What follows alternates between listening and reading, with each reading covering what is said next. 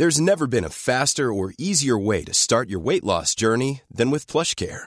PlushCare accepts most insurance plans and gives you online access to board-certified physicians who can prescribe FDA-approved weight loss medications like Wigovi and Zepbound for those who qualify. Take charge of your health and speak with a board-certified physician about a weight loss plan that's right for you. Get started today at plushcare.com slash weight loss. That's plushcare.com slash weight loss. plushcare.com slash weight loss. Flashback sur Séance Radio. Le cinématographe permet de projeter des images sur un écran. Toute l'actu des grands classiques du cinéma. Bientôt, les films vont être sonorisés. Flashback avec Antoine Julien. Je ne sais pas si vous vous rendez compte de l'aspect grandiose du mélange. Bonjour, pour ce deuxième flashback spécial Lumière, nous parlons d'un documentaire présenté dans ce festival, Jerry Lewis, Clown Rebelle, de Gregory Monroe, consacré aux comédiens et aux cinéastes de Dr. Jerry et Mr. Love et du Tombeur de ces dames, que le réalisateur a eu le privilège de rencontrer. Il signe le portrait touchant d'un artiste unique, émaillé d'archives parfois hilarantes, qui dévoile, derrière la figure du pitre, la face sombre d'un clown qui a toujours su garder son âme d'enfant. Grégory Monroe, bonjour. Merci d'être dans Flashback. Alors, euh, votre euh, documentaire euh, sur Jerry Lewis a été projeté hier. Dans le film, il dit qu'il a toujours été un petit garçon de 5 ans. Je trouve que c'est révélateur de son inhibition, en tout cas dans son aspect comique. On a l'impression qu'il n'avait pas de limite. Il n'avait pas de limite, mais les petits garçons de 5 ans n'ont pas de limite non plus. je pense qu'il a toujours gardé son âme d'enfant et comme toutes les personnes qui, qui ont gardé leurs âmes d'enfant, et euh, dont je fais partie, je pense que c'est important de, voilà, en tout cas de, de- de- de garder l'enfant qui est en qui est en soi, euh, voilà, depuis euh, depuis toujours. Et euh, je pense que je pense que ça révèle beaucoup sur l'artiste, l'artiste comique en tout cas, dire ça. Mais moi, il m'a dit ça plusieurs fois dans l'interview d'ailleurs, hein, qu'il a, il y a 5 ans, il a toujours 5, 6 ans. Il le dit d'ailleurs même dans une archive. Il dit aussi dans votre documentaire qu'il voulait avant tout divertir et amuser le public et qu'il avait évidemment comme modèle euh, Charlie Chaplin. Comment vous, vous définiriez le comique de Jerry Lewis? Jerry Lewis est dans la continuité de, en effet, de Chaplin, mais également de Stan Laurel. Je pense que Jerry Lewis était euh, plus proche euh, de l'humour de, Stan Laurel, hein, de, Laurel Hardy. D'ailleurs, il l'a connu. C'était un peu comme un, comme un mentor pour lui. Euh, donc, il est vraiment dans cette ligne-là du cinéma, on va dire burlesque euh, de l'époque. Il est dans la continuité, comme Jerry Lewis lui-même et, et dans la continuité aujourd'hui. Il y a certains artistes qui sont dans la continuité de, Jerry Lewis. Donc, il est, il est dans cette veine-là, dans le cinéma, on va dire, de, plus de la, gestuelle, on va dire le, comique de geste versus le, le comique de verbe. On apprend qu'il était un cinéaste euh, ambitieux et exigeant. C'est peut-être l'une des révélations de, votre euh, documentaire, qu'il donnait une grande importance à la forme. Il y a même un moment donné dans le film, on voit une archive où Jean-Luc Godard euh, vante la, géométrie, le sens de la géométrie de, Jerry Lewis. Est-ce que c'était un, cinéaste, oui, formaliste? Jerry Lewis était un passionné avant tout. C'était un passionné de cinéma. Il était vraiment amoureux de cet art et il voulait tout savoir. Voilà, de- depuis, depuis toujours. hein, de- depuis, le premier jour, il a, il a mis les pieds sur un, plateau de cinéma. Il a voulu apprendre. Il a voulu savoir ce qu'était une caméra, comment ça fonctionnait, le son, surtout le son. Il était un féru de son Jerry Lewis. Quand même, il vient de là. Il faut pas. Je fais une petite parenthèse sur le fait que euh, à, ses débuts, en fait, il a été connu pour ses, prestations sur scène son numéro de, pantomime euh, qui consiste à mimer en fait sur euh, sur un orchestre, sur des chansons, mimer avec avec sa bouche en fait le, suivre le, le, mouvement de la musique et, euh, et des instruments. Donc voilà, donc il, a toujours été euh, épris comme ça euh, au niveau du son et, et voilà en termes de, de cinéma, c'est sûr que je pense qu'il a il a également voulu, je pense, tout contrôler de ce qu'il faisait.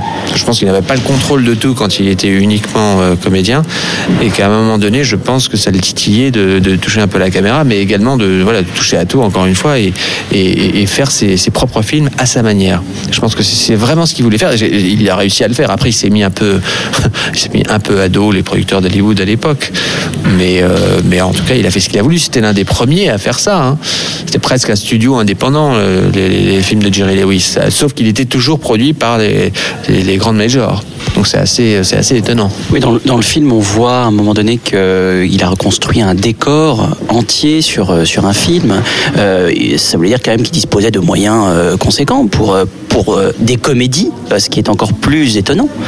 Ah mais oui, ça c'était sur euh, The Ladies Man, le tombeur de ces dames, euh, dans les années 60, début 60. Et c'était euh, c'était un budget pharaonique, c'est l'un des budgets les plus chers euh, de, de cette époque-là. Mais Jerry Lewis euh, euh, était une grande star à cette époque-là et euh, les producteurs lui, lui- voilà, lui, un peu euh, euh, carte blanche.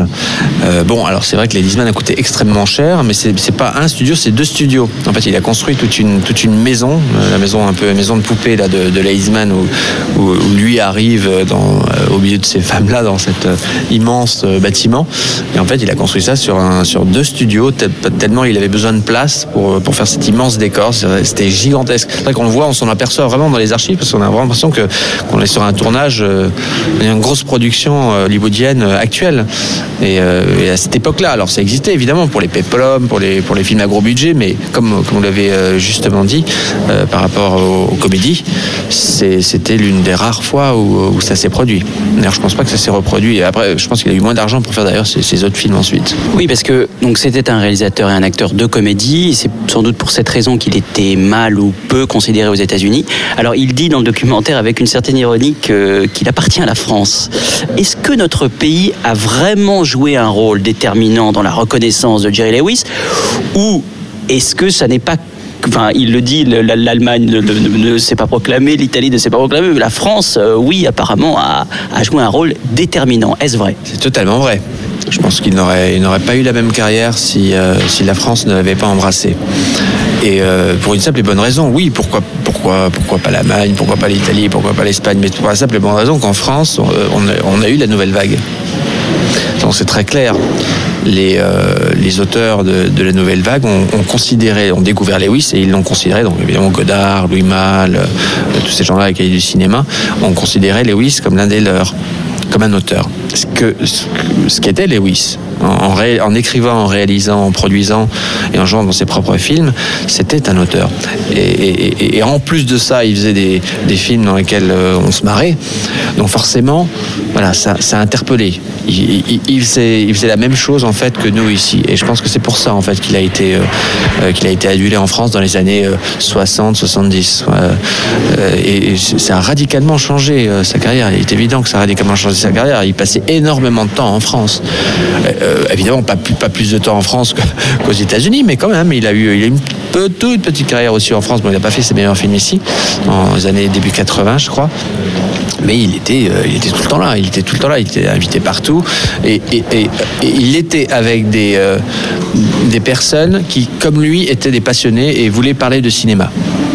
Vous n'aviez pas, euh, vous n'aviez pas de, de, Robert Benayoun, de Louis Malle ou de Jean-Luc Godard aux États-Unis. hein. Vous n'aviez pas ce genre de personnes qui, qui, on va dire, qui disséquaient le cinéma si bien, qui analysaient le cinéma si bien. Et, et Lewis aime ça. Et euh, voilà, ici, il était aussi avec des personnes euh, qui, partageaient la même passion et qui parlaient le même langage. Je pense que, ce voilà, ce qui était plus compliqué sans doute aux États-Unis, où comme, comme, comme vous disiez justement, oui, euh, ils voyaient peut-être le côté émergé de l'iceberg euh, du comique et basta, quoi. Mais même aujourd'hui, hein, je crois, hein, ça n'a pas changé. Pourtant, au début des années 80, euh, Jerry Lewis va, entre guillemets, se, se réconcilier avec la critique américaine grâce au film de Martin Scorsese, La valse des pantins, The King of Comedy, dans lequel il joue de manière très très sérieuse et pas du tout comique, face à De Niro qui, lui, au contraire, était dans quelque chose de beaucoup plus extraverti. Les critiques américains l'ont reconnu, mais on, a vraiment l'impression, c'est même pas qu'une impression, Jerry Lewis le dit, qu'il a un certain mépris pour ça. Enfin voilà, que c'est pas parce qu'il a eu un rôle sérieux que soudainement il doit être euh, respectable. Bah, bien évidemment, comme si la comédie n'était pas respectable n'était pas euh, sérieux. C'est très sérieux la comédie. Euh, ça, ça implique énormément de travail, mais je pense que ça, je, je, je prêche des faux convaincus. S'il y a des gens qui connaissent la comédie ou qui font de la comédie et qui écoutent cette émission, je pense qu'ils le, savent. Donc je ne veux pas, je, je vais pas m'étendre là-dessus. Oui, c'est ironique parce que Lewis était, euh, était sur la dernière partie de sa carrière et que bon, mieux vaut tard que jamais, comme on dit. Mais le pire, c'est que euh, j'ajouterais que, que Jerry a, dit aussi qu'en fait, il a, il, jouait pas en fait dans King of Comedy. Il était lui-même. Il dit, j'avais juste, je disais mon texte et point. Quand j'étais moi-même. Ça vous donne une petite idée aussi de la personne qui était Jerry Lewis. Voilà, c'est quelqu'un effectivement de très sérieux, très cartésien, euh, très dur dans le travail. Euh, voilà, mais je pense que cette, dureté, euh, ça, a créé ce Jerry Lewis.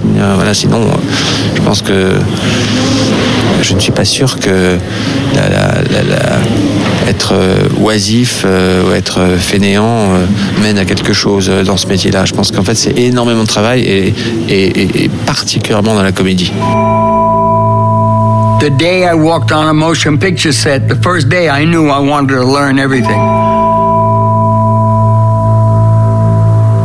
And when they wanted me for a scene, I was in the wardrobe department, or the camera department, or the makeup department, the technical department, the miniature department. They could never get me on the set. I was learning. I was all over the yard. And I knew that's what I wanted to do the rest of my life. From the time I was a kid, I always wrote about what I see in the world. I'm always looking seeing the world. And I see it as it is, but I can tweak it and make it funny.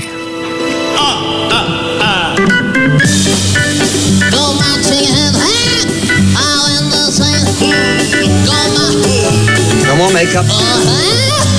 No more ghastly one-nighters. No more squealing brats.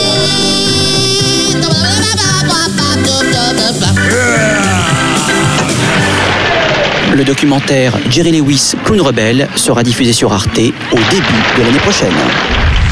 Flashback sur Séance Radio. Le cinématographe permet de projeter des images sur un écran. Toute l'actu des grands classiques du cinéma.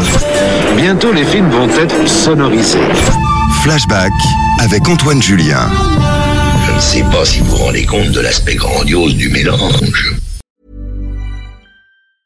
Hey, it's Danny Pellegrino from Everything Iconic. Ready to upgrade your style game without blowing your budget? Check out Quince. They've got all the good stuff shirts and polos, activewear, and fine leather goods, all at 50 to 80% less than other high end brands. And the best part? They're all about safe, ethical, and responsible manufacturing. Get that luxury vibe without the luxury price tag. Hit up quince.com slash upgrade for free shipping and 365 day returns on your next order. That's quince.com slash upgrade.